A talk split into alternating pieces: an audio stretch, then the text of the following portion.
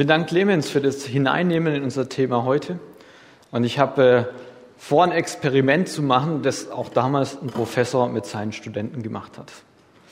Damals ging es, glaube ich, ums Zeitmanagement, aber heute passt es auch ganz gut. Der Professor hat eine große Schüssel geholt und hingestellt und äh, hat dann angefangen, das, was ich jetzt auch mache,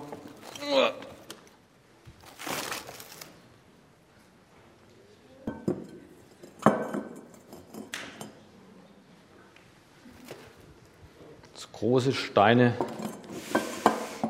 dort unterzubringen. Und dann hat er seine Studenten angeschaut und gefragt, und ist die Schüssel voll? Und die Studenten haben geantwortet, ja. Und er guckt sie an und sagt, ist sie wirklich voll? Und er holt noch was raus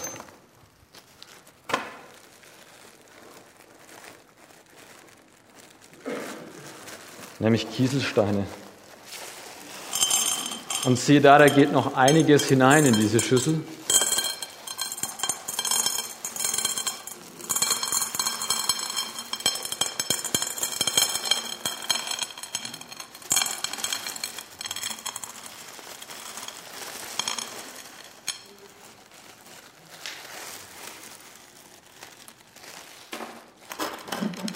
Sieht relativ gut aus. Und er schaut es wieder an und fragt, und ist jetzt voll?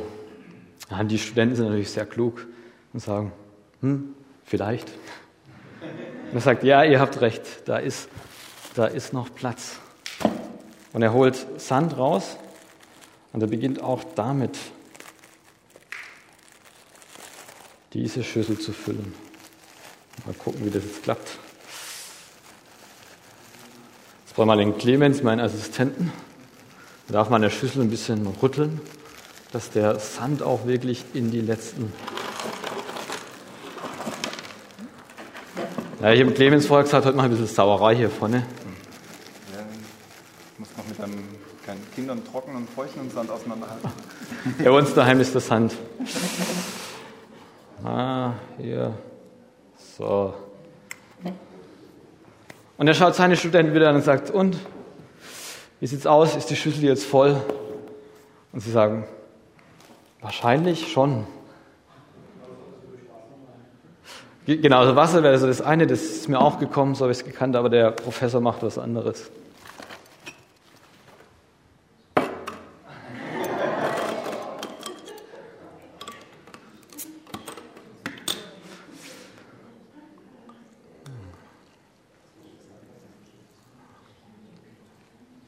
Und er tut dieses gute Bier in diese Schüssel hinein und, und siehe da, auch da findet sich einfach noch Platz.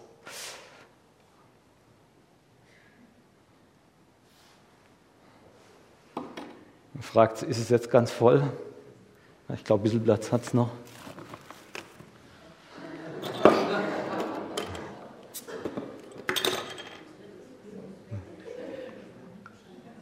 Ja, also zu Bier, zu Bier gibt es auch eine Geschichte. Irgendwie war das in der Glocke noch übrig. Das war irgendwie von einem Zeltlager oder so. Und da es in der, in der Glocke nicht äh, irgendwie rumstehen sollte, habe ich es zu mir nach Hause genommen. Und da kommt es auch nicht weg. Genau, aber jetzt ist es ziemlich voll. Und er fragt seine Studenten, hey, was will ich euch denn jetzt damit sagen?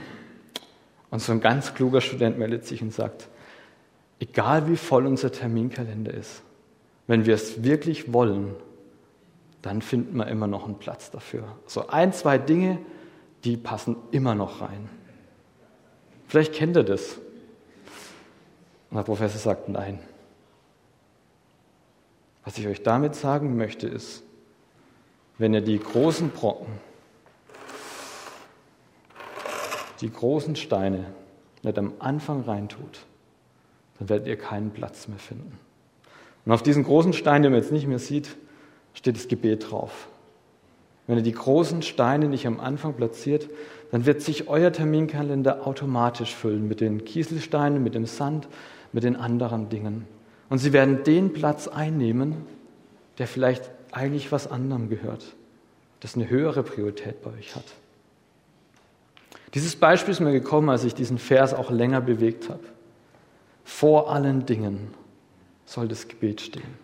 Und deswegen hat mich das wieder ganz neu berührt innen drin. Hey, wie cool ist es, wenn das Gebet, das Reden mit Gott wirklich bei uns Priorität hat und einer dieser großen Steine ist, die wir in unserem Leben platzieren. Und deswegen am Anfang vom Jahr gibt es ja viele Leute, die gute Vorsätze haben. Und ich finde, es ist noch ein viel größerer Vorsatz, als einfach das Gebet wieder ein bisschen wachsen zu lassen. Hey, wenn das Gebet dir wichtig ist, dann such dir Räume und Plätze, wie es in deinem Jahr 2023 aussehen kann. Einer der Studenten hat dann noch gefragt, und was hat es mit dem Bier auf sich? Auch das ist eine wichtige Frage. Der Professor hat gesagt, egal wie voll der Terminkalender ist, für einen guten Freund gibt es immer Platz für ein oder zwei Bier. Und jetzt haben wir es mit einem ganz, ganz guten Freund zu tun. Mein bester Freund Jesus. Und da geht es nicht darum, irgendwo noch einen Platz zu finden, sondern ihm die Priorität zu geben. Und deswegen dieser Vers, der uns heute begleiten soll, ist das Mikro laut, könnte es sein, oder übersteuert? Liegt es an mir oder so jetzt? Es halt immer noch ein bisschen. Test, Test. Ja, jetzt ist es viel besser. Vielen Dank. Der Vers, der uns heute begleiten soll in der Predigt, ist das Erste und Wichtigste, wozu ich die Gemeinde auffordere, ist das Gebet. Es ist unsere Aufgabe, mit Bitten und Flehen und Danken für alle Menschen einzutreten. Und doch merke ich ganz schnell, dass in meinem Alltag das Gebet leider oft das Erste ist, das rausfällt. Wenn ich merke, der Tag ist voll, manchmal stolper ich so hinein, auch in den Gemeindealltag. Und dann läuft eins nach dem anderen und am Ende stehe ich da, hey, hatte das Gebet denn seinen Platz auch gehabt? Ich weiß nicht, wie es euch geht mit dem Gebet. Aber vielleicht steht auch ihr in der Gefahr, das Gebet, das Reden mit Gott als erstes rauszunehmen. Und deswegen Punkt Null, bevor wir zu unseren drei Punkten heute kommen, ist vor allem anderen. Vor allem anderen, auch vor den anderen drei Punkten, sollte es stehen, das Gebet. Und ich möchte es uns als Gemeinde auch wieder in Erinnerung rufen. Das Erste und Wichtigste, wozu ich die Gemeinde auffordere, ist das Gebet. Mir hilft es immer wieder, diesen Kontext, wo dieser Vers auch drin steht, in Augenschein zu nehmen. Und bei dem ersten Timotheusbrief ist es ein Brief, den Paulus schreibt seinem Mitarbeiter Timotheus, der in Ephesus ist, der dort die Gemeinde ihnen helfen soll, auch den Gottesdienst zu gestalten. Einer seiner wertvollsten Mitarbeitern. Und deswegen Kapitel 1 und Kapitel 6, das sind Tipps oder eine Botschaft an Timotheus. Und zwischendrin sind es Anweisungen an die Gemeinde, die Timotheus mit ihnen zusammen einüben soll. Und bevor dann auch weitere Hinweise kommen, steht eben dieser Vers. Für Paulus so wichtig. Vor allem anderen, vor allem anderen soll das Gebet stehen. Vor all den anderen Fragen, die es gilt einzuüben und zu klären und als Gemeinde zu leben, vor allem anderen soll das Gebet stehen.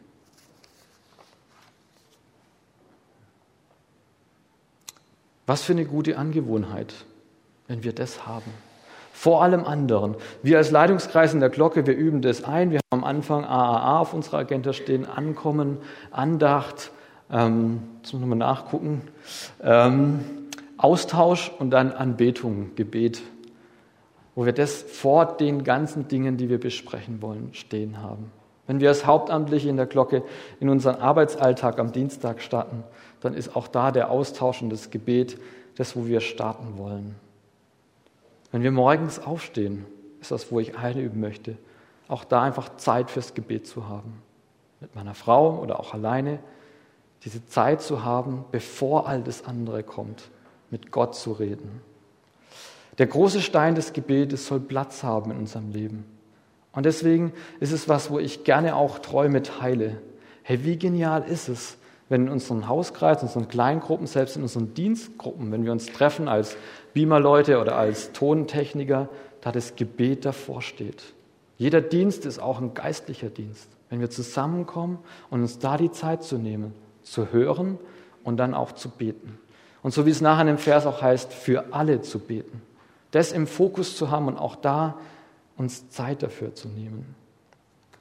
Oft ist es so, ich habe es vorhin schon gesagt, da streichen wir als erstes am Gebet. Und ich habe mich erinnert an meine Zeit, als ich Jugendreferent in Feuchtwangen war. Ich hatte da einen Kreis Bei der Beschreibung hat man mir gesagt, der ist voll wichtig. Der Gebetskreis der Jugend. Freitags morgens um sechs. Sechs war mir zu früh. Das erste, was ich gemacht habe, ich habe ihn auf 6.30 Uhr verlegt und habe dann festgestellt, da kommt eine Person, ein junger Mann, der bringt immer die Brötchen mit. Und der war noch am Üben, laut zu beten. Das heißt, ich saß Freitagmorgens um 6.30 Uhr, manchmal war meine Frau dabei, aber oft mit diesem jungen Mann alleine da. Das Gebet ist uns wichtig. Wir saßen zu zwei da und haben Gebetsanliegen unsere Büchchen aufgeschrieben und haben dann gebetet. Da er nicht immer laut gebetet hat, habe meistens ich dann gebetet. Und das haben wir ein Jahr lang gemacht. Und als Hauptamtliche sind wir auch da zu gucken, unsere Zeit sinnvoll einzusetzen. Und ich hatte mir überlegt, für das zweite Jahr, das erste, was ich mache, ist diesen Kreis zu schließen. Und so habe ich mir schon überlegt, zu meinem Vorstand zu gehen und das zu tun. Und dann haben wir das gemacht, was wir immer getan haben, eingeladen. Und im zweiten Jahr, wo ich dort war, kam erst noch einer dazu und dann noch weitere. Und dann war es so, dass wir morgens um 6.30 Uhr miteinander da saßen, in unser Büchchen reingeschrieben haben und dann mussten wir zwei Gruppen machen und haben miteinander gebetet. Eine war bei uns im Flur, eine im Wohnzimmer. Später mussten wir eine dritte Gruppe machen. Eine war noch auf der Terrasse. Und das Coole war, wir hatten so einen Tisch, wo wir danach gegessen haben, den konnte man immer weiter ausziehen. Und als ich dann nach zwei Jahren gegangen bin, saßen wir morgens um 6.30 Uhr mit 18 jungen Menschen zusammen und haben gebetet. Und ich wollte als erstes diesen Kreis schließen. Gott hat mich gelehrt, es nicht zu tun, am Gebet nicht zu sparen. Und mich hat es tief bewegt, dass da junge Menschen da sind, die wurden hergekarrt vor der Schule und haben gebetet. Und ich bin mir sicher, dass sich was verändert hat in unserem Miteinander und in dem, wie Gott unsere Jugendarbeit gestaltet hat. Und deswegen möchte ich euch zwei Ermutigungen machen einfach auch zusammenzukommen, um zu beten. Das Gebet in die Jahresplanung mit aufzunehmen bei euch und auch so ein Gebetsbuch zu schreiben. Wir haben entdeckt, was davor drin war, wo auch andere da waren zu beten. Und es hat einfach geholfen zu sehen, wie Gott wirkt, wie er Dinge tatsächlich tut, die wir vor ihm bewegen. Und ich möchte jetzt zu unseren drei Punkten kommen. Das erste ist die Aufgabe des Gebetes. Unser Vers im zweiten Teil heißt, es ist unsere Aufgabe, mit Bitten, Flehen und Danken für alle Menschen einzutreten. Paulus sieht das Gebet nicht als eine Möglichkeit, die wir tun können, wenn wir gerade Zeit haben, sondern er sagt der Gemeinde dort und seinen Mitarbeiter, vor allen Dingen betet. Es ist was, wo eine verpflichtende Aufgabe für die Gemeinde ist und was im Gottesdienst, aber auch in allem anderen vorkommen darf. Und deswegen wir als Glocke, wir haben immer so ein Jahreslos, das wir ziehen und wir haben diese, ähm, diese Zettel von der Liebenzeller Mission und da ist die Aufgabe auch hinten drauf, für die Missionare zu beten. Und deswegen mache ich euch auch Mut als Gemeinde, sucht euch ein Projekt, für das ihr beten wollt. Ob das Gain die Ukraine ist, ähm, nennt es als Aufgabe, ein Projekt in diesem Jahr zu begleiten. Heute Morgen ging es ja schon um Hausaufgaben und dass wir das einüben und fürs Leben da lernen. Ich ermutige euch, euch ein Projekt zu suchen und das zu tun. Die Aufgabe des Gebets. Ich will es mir und auch euch in Erinnerung rufen. Lasst uns diese Chance nutzen, die wir haben, in unseren Kleingruppen, in unseren Hauskreisen und auch im Gottesdienst Zeit zu haben, um zu beten. Und manchmal hilft diese kleine, einfache Frage, um im Gespräch auch Tiefgang zu bringen. Hey Clemens, wofür kann ich bei dir beten? Und damit habe ich dieses Gespräch gelenkt und er sagt mir bestimmt zwei Punkte, wo ich bei ihm beten kann. Vielleicht ist es der Schlaf. Ähm, als äh, Vater, der ein junges Kind hat, könnte das ein Punkt sein. Und dann auch konkret zu beten. Das schafft mir Nähe zu ihm. Wofür kann ich beten?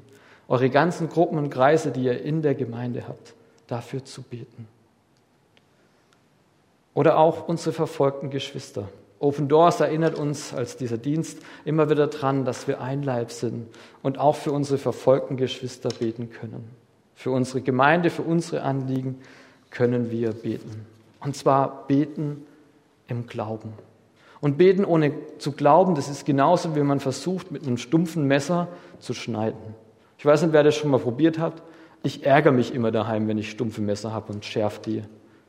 Es ist ein großer Aufwand ohne Erfolg. Die Arbeit, die durch beharrliches Gebet ausgeführt wird, hängt von unserem Glauben ab.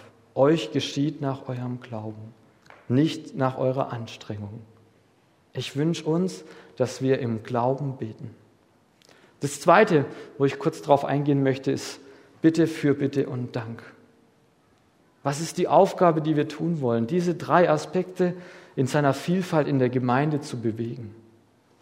Wir in der Glocke hatten letztes Jahr so ein Projekt, 100 Jahre äh, Glocke haben wir gehabt. Bei euch steht es jetzt an, glaube ich, genau. Und wir haben gesagt, in unserem Gottesdienst soll jeden, jedes Mal ein Dankesanliegen aufleuchten. Und es ist gigantisch, im Foyer hängen noch die Herzen, wofür wir dankbar sind. Das mitzubekommen und das zu teilen. Für mich sind es die Nuggets, das mitzubekommen, was bei anderen im Leben Gott bewirkt. Ich meine nicht die Chicken Nuggets, die es vielleicht bei McDonald's gibt, wusste Simon. Ähm, letzte Woche war ich mit meinem Sohn noch bei McDonald's und haben den Simon noch von weitem gesehen. Sondern die Gold Nuggets, die besonders wertvollen Momenten. Wenn das im Gottesdienst vorkommt, wenn wir erleben, wie er wirkt, zum Beispiel durch uns, wenn wir mit den Gain-Kartons unterwegs sind und die in die Ukraine bringen können. Hey, wie genial ist, wenn das aufleuchten darf, was Gott in unserem Leben tut.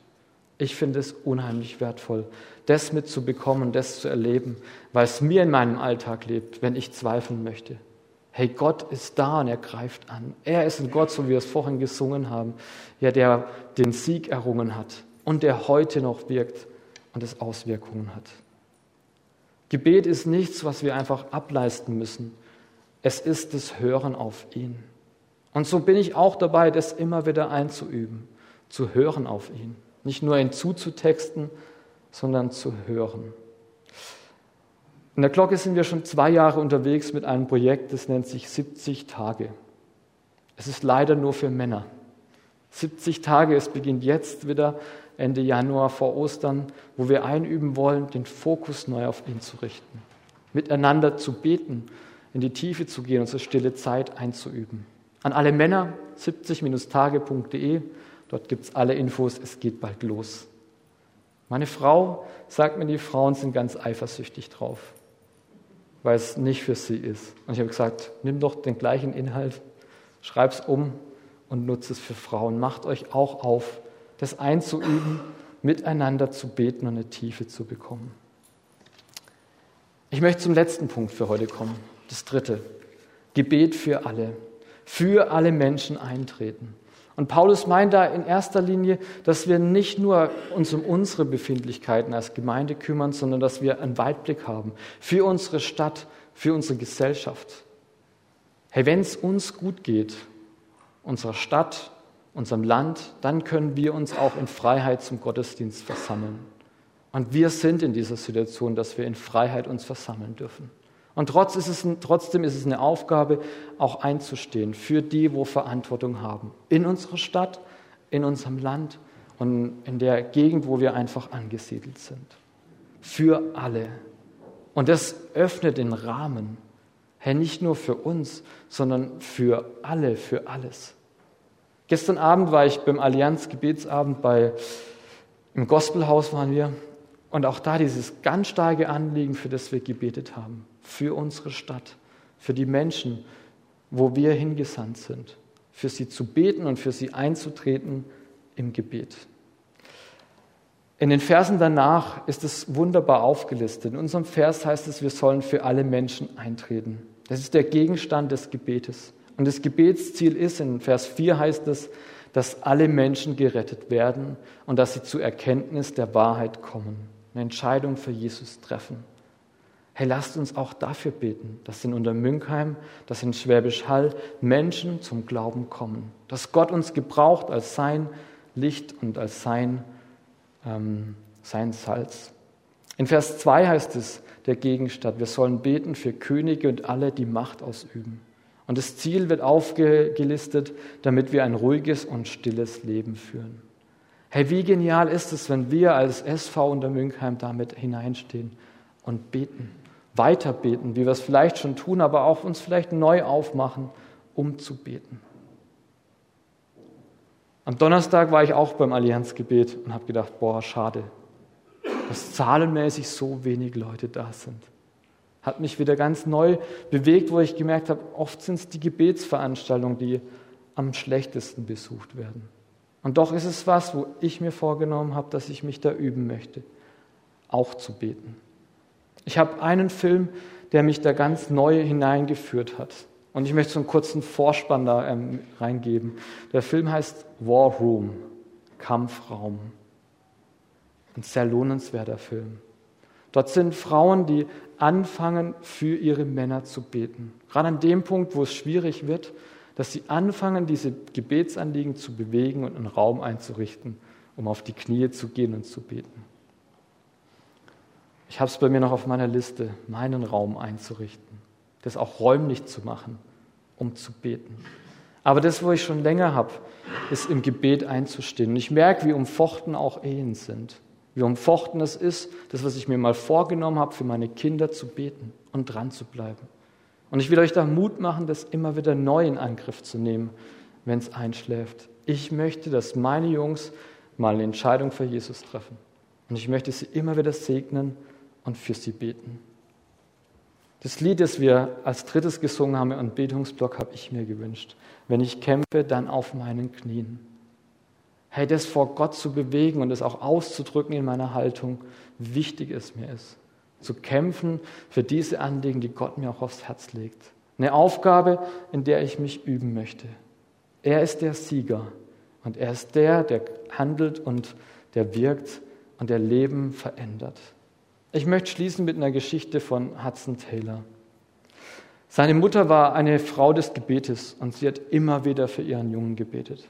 Und so auch in den Ferien, wo sie unterwegs war. Sie hat gebetet eine Ewigkeit, bis sie irgendwann nur noch anbeten konnte. Und Gott ihr die Gewissheit ins Herzen gegeben hat, das, was sie betet, wird sich erfüllen. Ihr Sohn, der Hudson Taylor, er findet zum Glauben. Und als sie nach zwei Wochen nach Hause kommt, kommt ihr Sohn auf sie zu und sagt, Mama, ich muss dir was sagen. Und sie lächelt und sagt, ich weiß es seit zwei Wochen schon. Und der Sohn Hudson Taylor, der später der ähm, Gründer oder der Missionar in China wurde, er sagt ihr, hey Mama, ich bin zum Glauben gekommen. Ich habe Jesus in mein Leben aufgenommen. Mich hat es neu ermutigt, dran zu bleiben und vor allen Dingen mit Bitten, Dank und Flehen ja, vor ihn zu treten. Für alle. Für die Menschen, die mir wichtig sind, aber auch für die, die in Verantwortung stehen. Wo und wie kannst du uns als SV unter Münkheim bereichern, indem du uns bei der Aufgabe des Gebetes unterstützt? In diesem Jahr darf auch euch diesen Vers begleiten. Was ist und was kann dein Beitrag sein? Ich möchte beten. Vater, es ist das Privileg, dass wir zu dir kommen dürfen, mit dir reden, auf dich hören, was dir wichtig ist. Und es ist nichts Neues, dass Gebet wichtig ist.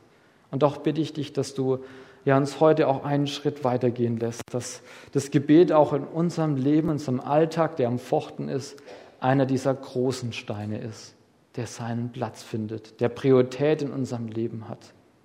Vater, es tut so gut zu hören, wie du Dinge veränderst, auch durch unser Gebet in unserem Leben. Und ich danke dir, dass wir das auch teilen dürfen, wo du eingreifst, wo du der Herr bist, wo dein Sieg auch hier sichtbar wird. Ich danke dir, dass du jetzt mit uns auch gehst in die nächsten Wochen, in dieses Jahr hinein und in uns dieser, diese Aufforderung als Gemeinde zu beten bewegst. Amen. Zu konzentrieren. Es geht darum, dass morgens, wenn wem es möglich ist, dass er sich erhebt. Vater, segne uns und behüte uns. Schütze unser Leben und bewahre unsere Hoffnung. Vater, lass dein Angesicht leuchten über uns, dass wir leuchten können für andere. Vater, erhebe dein Angesicht auf uns und schenke uns Frieden. Gib uns allen immer neu die Kraft, der Hoffnung ein Gesicht zu geben. Und so segne und begleite dich, unser allmächtiger Gott, der Vater, der Sohn und der Heilige Geist. Amen.